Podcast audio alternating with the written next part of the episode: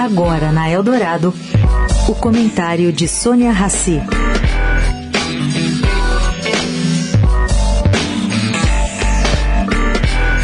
Gente, não sei quantos se lembram, mas foi Armínio Fraga, presidente do Banco Central na gestão Fernando Henrique Cardoso, quem implantou o sistema de metas de inflação no Brasil.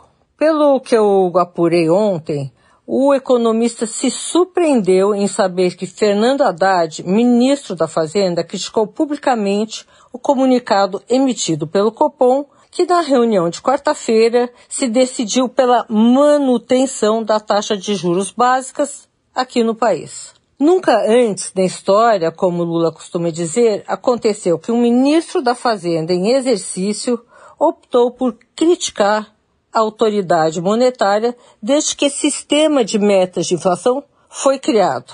Bom, a leitura do mercado financeiro foi: Haddad vai seguir Lula de olhos fechados, discordando um pouco ali, assim disfarçando sua submissão ao presidente da República.